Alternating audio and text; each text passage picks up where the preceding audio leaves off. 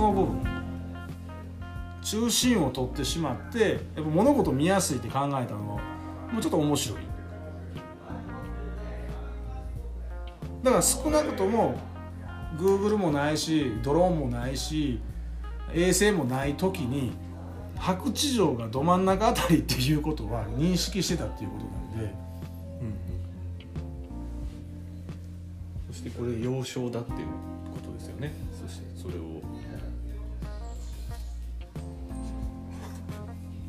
この城ね。あ要所ね？うんうち帰ってまだないん。ですよ四国がこういう形してるねそうなんか当時の人ってどれぐらいの世界観で生きてたんだろうな。地図はある。地図は船で回って測量してる人たちはいるので正確性はないにせよ、まあ、おぼろげながらの形とかは。あっちの方になんて国があってみたいな。あでもこの形はあったと思うね。うん。で高知県なんかこう分かりやすいからここ全部航路やからさなんか朝廷とかで情報をね世界観みたいなのどういうふうに捉えてたのかなみたいな思いますよね。ここはこの人が治めてるとかこの人たちにはこういう力。があそれはねやっぱ行政官が残してるちゃんと変えたんで。でそれはあの、まあ、室町幕府みたいなこの政権が一旦機能しなく内閣が機能しない時はまだしもえ秀吉の時代になって石田三成とかあの辺の行政官がいろあのちゃんと活動してきた頃にはちゃんと巻き物としてるこもう戸籍も完璧にできてるし、そうですよね。なんか官僚みたいなのが派遣されてるわけだからうんあるんですよね。確かに。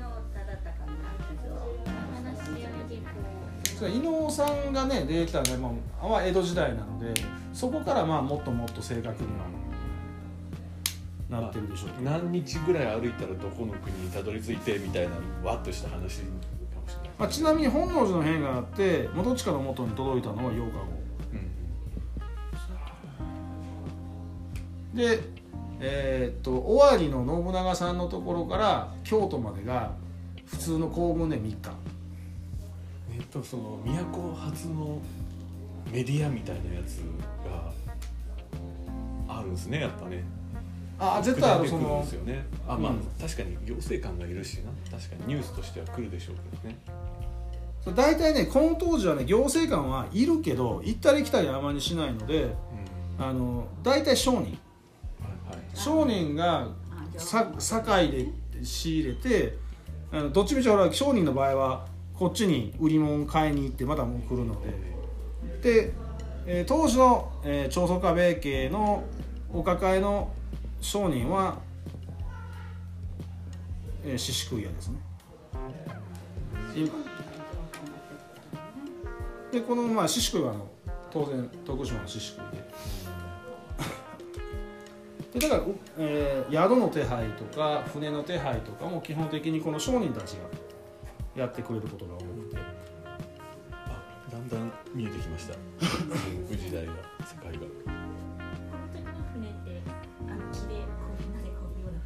ほぼ帆船で多分炉がない貝がない。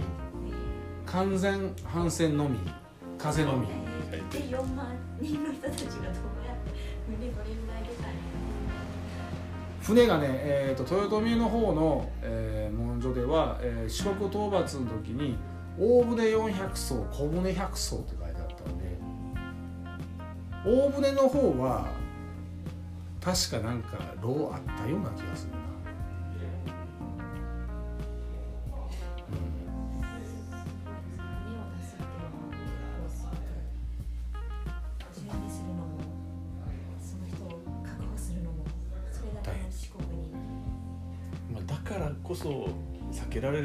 戦いは避けたかったんでしょうね。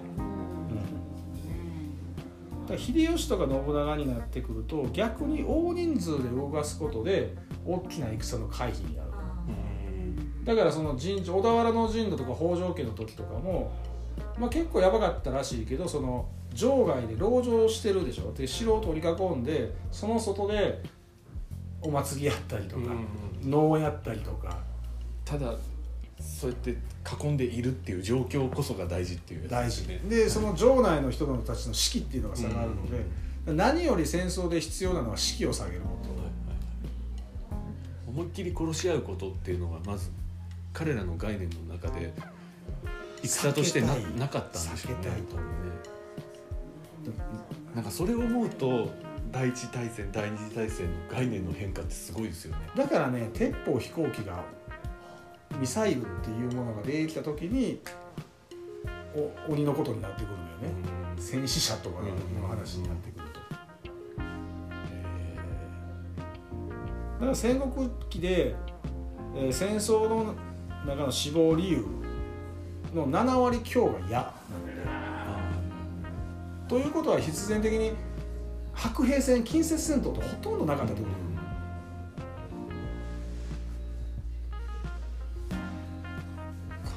薬兵器とかもどっちかというと脅しとかなんでしょうねきっとね。心理的な。の方がそので夜な夜中ずっと撃ち続けるとか,、だからそう当時の火縄銃なんて弾も丸いからまっすぐ飛んでるわけではないはずだか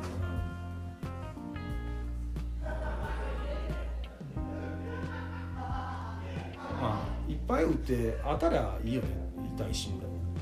でやっぱりこういう戦っていつでもそうやけど殺すより怪我させた方がいい。死んだらそれで終わりやけど怪我っていうのは治療しなければならないんで。で血まみれの仲間が帰ってきたらテンション絶対下がるし。まあ地雷とかの発想に生きてますよね、うん。あ絶対人殺すようにできてないですもんね。そやね。運が悪くなかったら、まあ、足なくなる。誰かを怪我させるための兵器ですね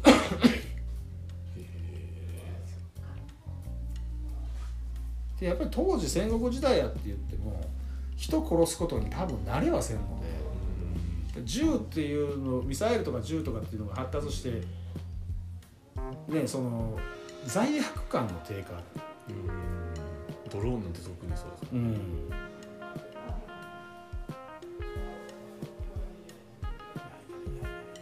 そんな中でその、ね、知名度は低いけれどもなんで低いのかっていう四国全土ここまで来たこんなところから始まってね。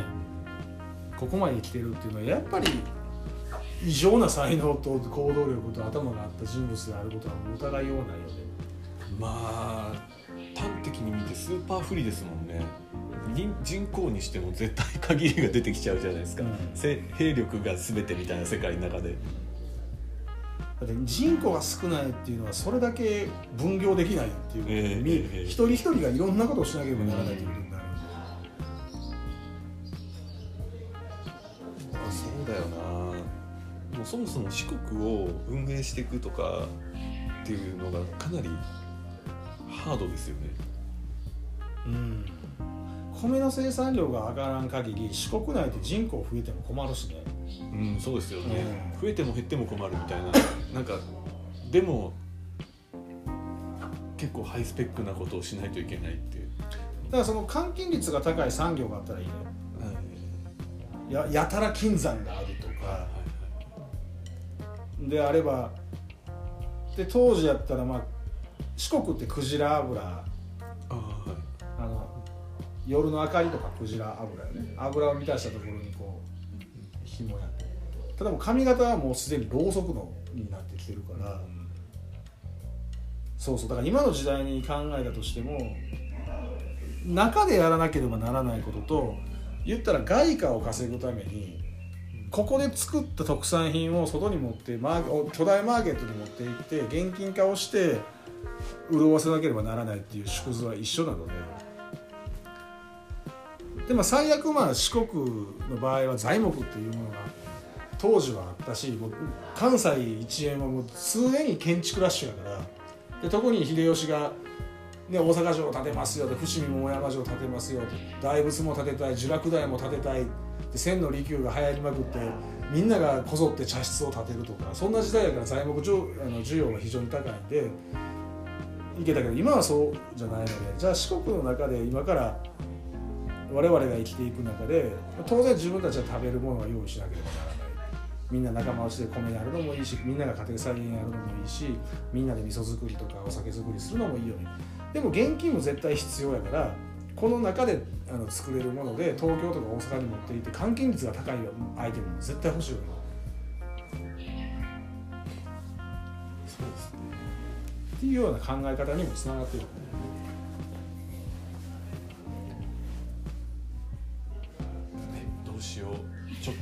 感想とか聞いてみてもいいですか？いいですよ。したら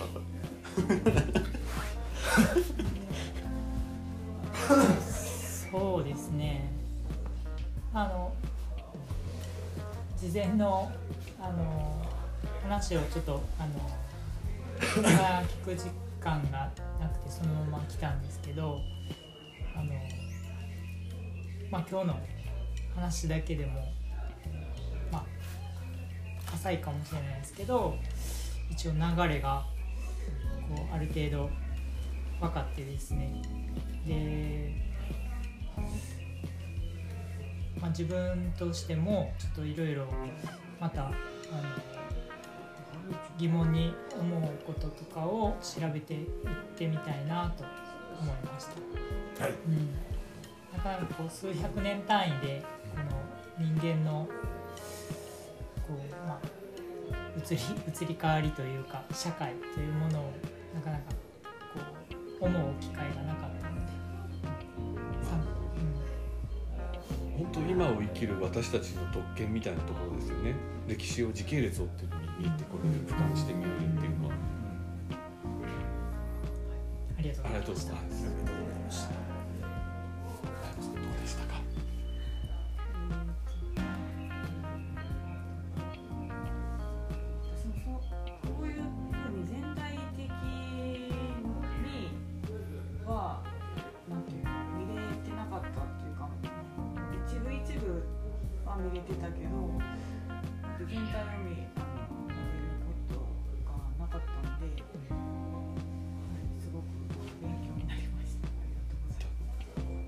ちゃめちゃわかりやすかったですよね。いやー結構なんか言わなければならないとこ結構はしょったからなんかちょっと残念やと思って。良かったです。ありがとうございますどうでした？あのそうですねその当時京都が首都だったじゃないですか、なので四国にいた京都の元地っていうのをもし四国を統一した先には京都を目指していたのかなと。思っておそらくね四国統一したら行ってた教祖株もどっちかがこの先に見てたものってちょっと気になりますね私の世代の方が生まれる生まれるっていうかピークになる10年20年後に前に四国を統一できて。たから本当に確かにさっきも言いましたけど本当ちょっとしたあれだったんだろうなっていう。が悪くて結ね局が秀吉が強くなった時に自分も言い換えてしまってしまう。って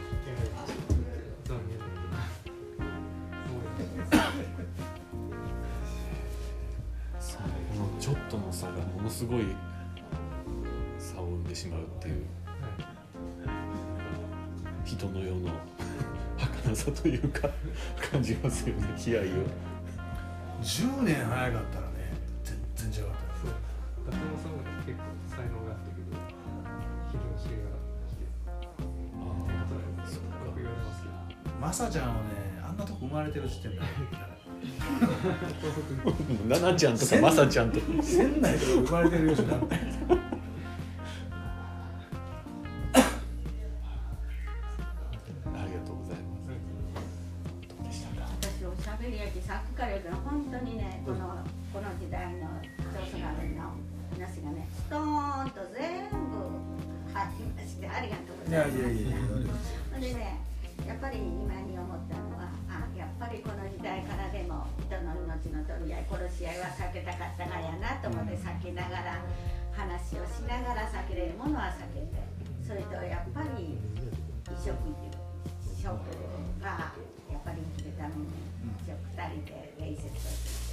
んなことはあよく言われてるんですねと思いました。それありがとうございますなんかその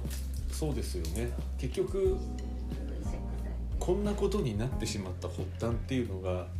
幕府がちゃんとみんなを食わせられるようにならなかったしまったっていう状況がいけないってことですよね世が乱れるっていうのはきっとそういった食とかみんなの安心感が乱れてしまうってことなんですよね多分。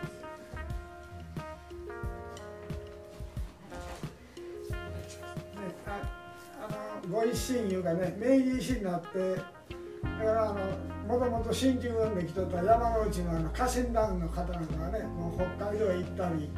あれなな開拓団かね北海道の。それからまあ東京の方へもほとんど帰ってしまったみたいで。やっぱりそれぐらい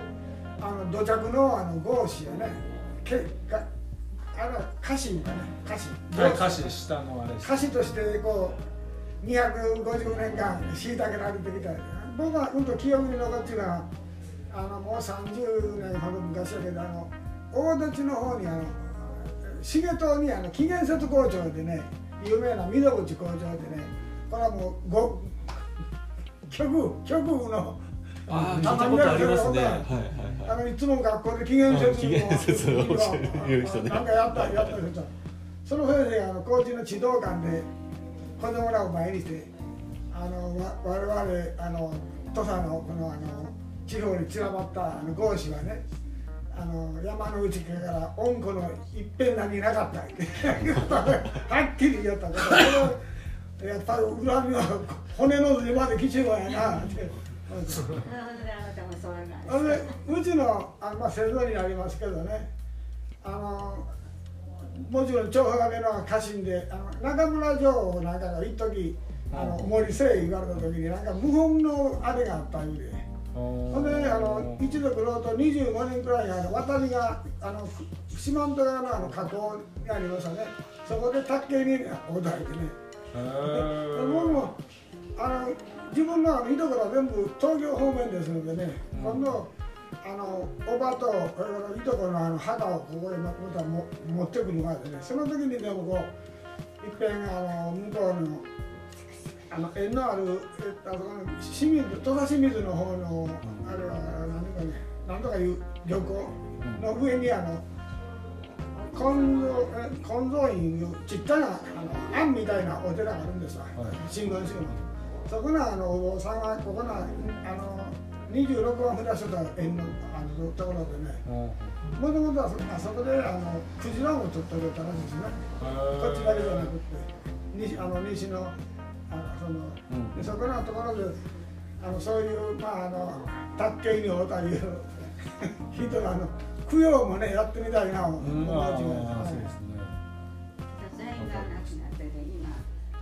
中村出身やねうちの娘の人だけどね、うん。奥野にありますけど同じ奥野にある人がイギリスにおいでてカメラマンやったかね。誰？オルガですよ、うんカメラマンでね。うん、でその人らそこまであ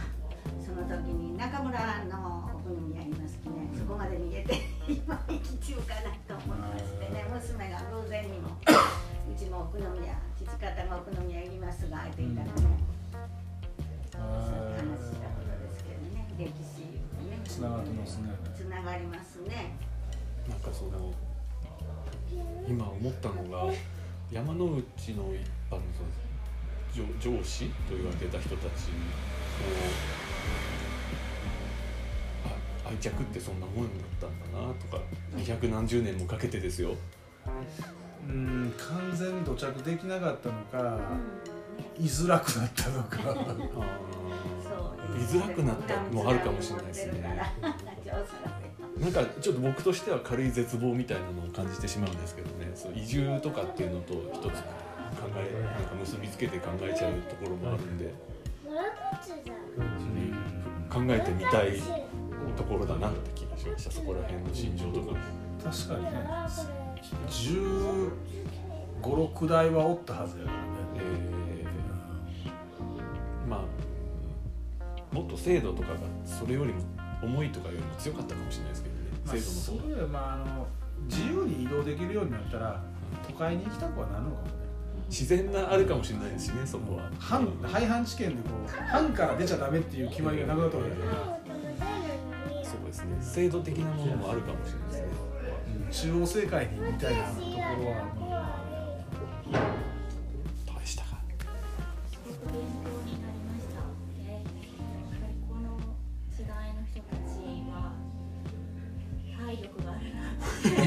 尋常じゃないよねやばい寿命は短いけど何ですか明日起きるそのイベントごとがもう命がけずっと続くわけじゃないですかでそれをでもまあ20年するだけでも自分がそれやるとなったらもうなんだろう自ら自害したくなるぐらい。辛い体力能力あるなってあとはやっぱり長宗我部にしても信長にしてもやっぱりそのカリスマ性みたいなところ自分をすごく信じてるっていうかその神的存在である一条家とも戦えるそのなん。かこう一般的であればやっぱりこう信じた方が楽というか従った方が楽なところを結構踏み切るのがハードル高いですよね。そうですよね。で、あ信長もその長宗我部とこう約束事仲の良さを保ってたのに急に自己通報で戦に踏み切るそのなんていうんですか気負いみたいなのはでも魅力に感じました話聞いてて私そう友達できたらその友達自分の夢のために切れるかなった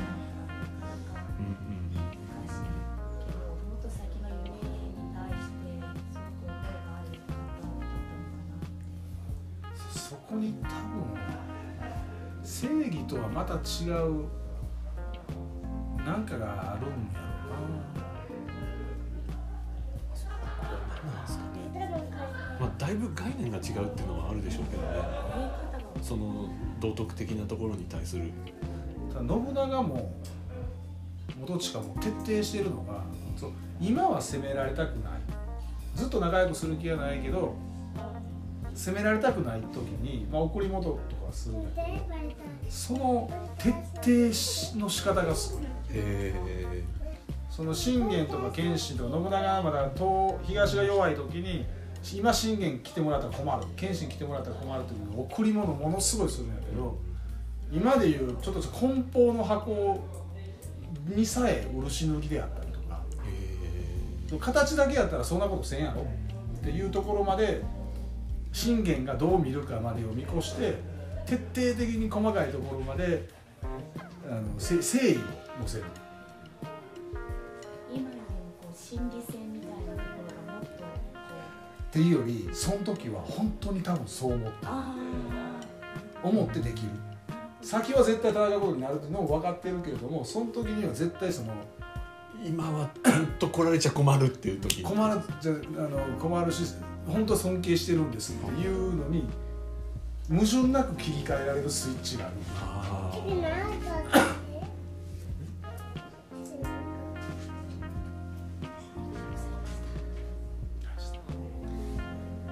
あなん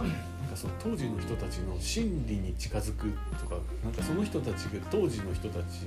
のその立場の人たちがどんなことを考えてたかっていうのを追っていく作業の面白さに今日すごく、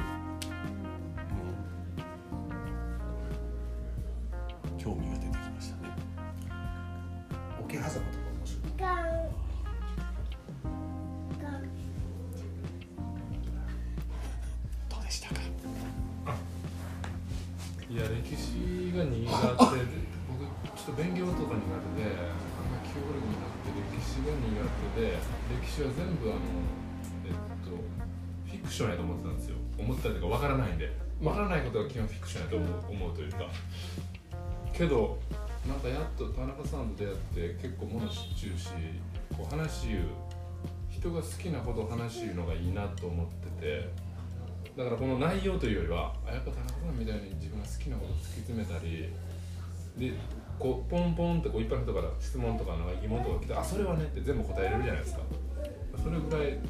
の門を中っていう人に触れるのがやっぱりいいなっていうか単純にいいですよね。単純にこう、えあえすごい僕もそういうそういうのを持ちたいっていうよりは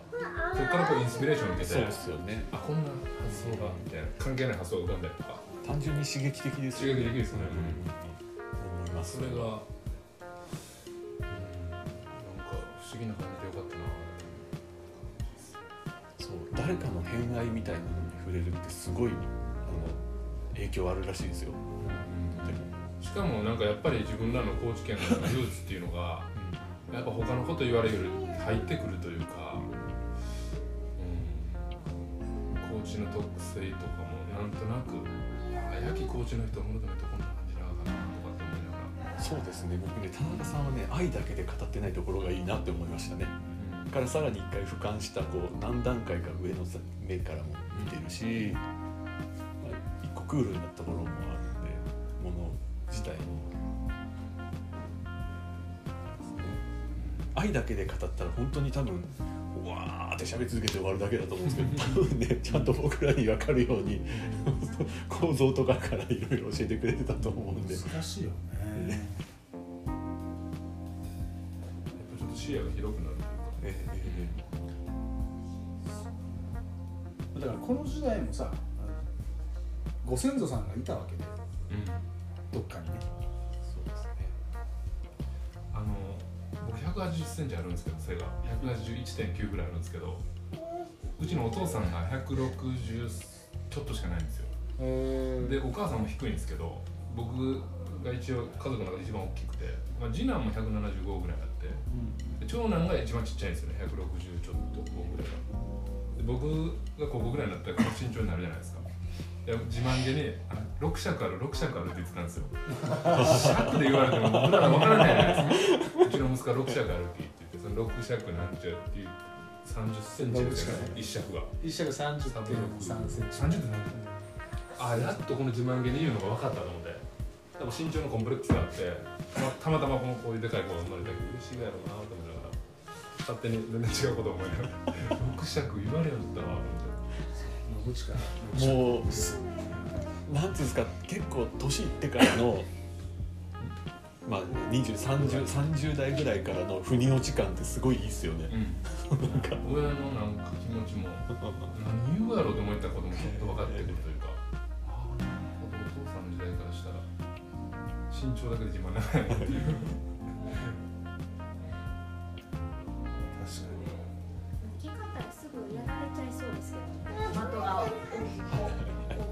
そうそうそう。そういうふりさはあったと思うなのでまとめがやすい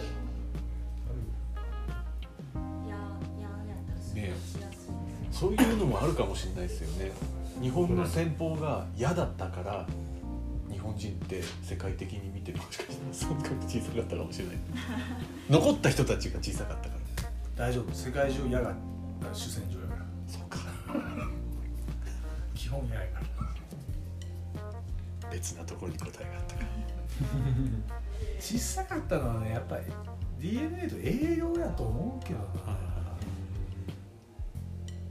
俺が大好きな武田信玄武田四天王の一人で山形正景っていうとこもうあの赤の鎧を着てこの千万の特攻隊がおったけど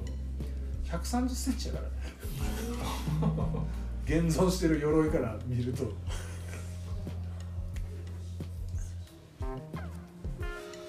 ドラえもんじゃないですか。ドラえもん100センチやから。129センチぐらいですねドラえもん130センチでも当時恐れおののかれてたよまあまあまあそうですよね。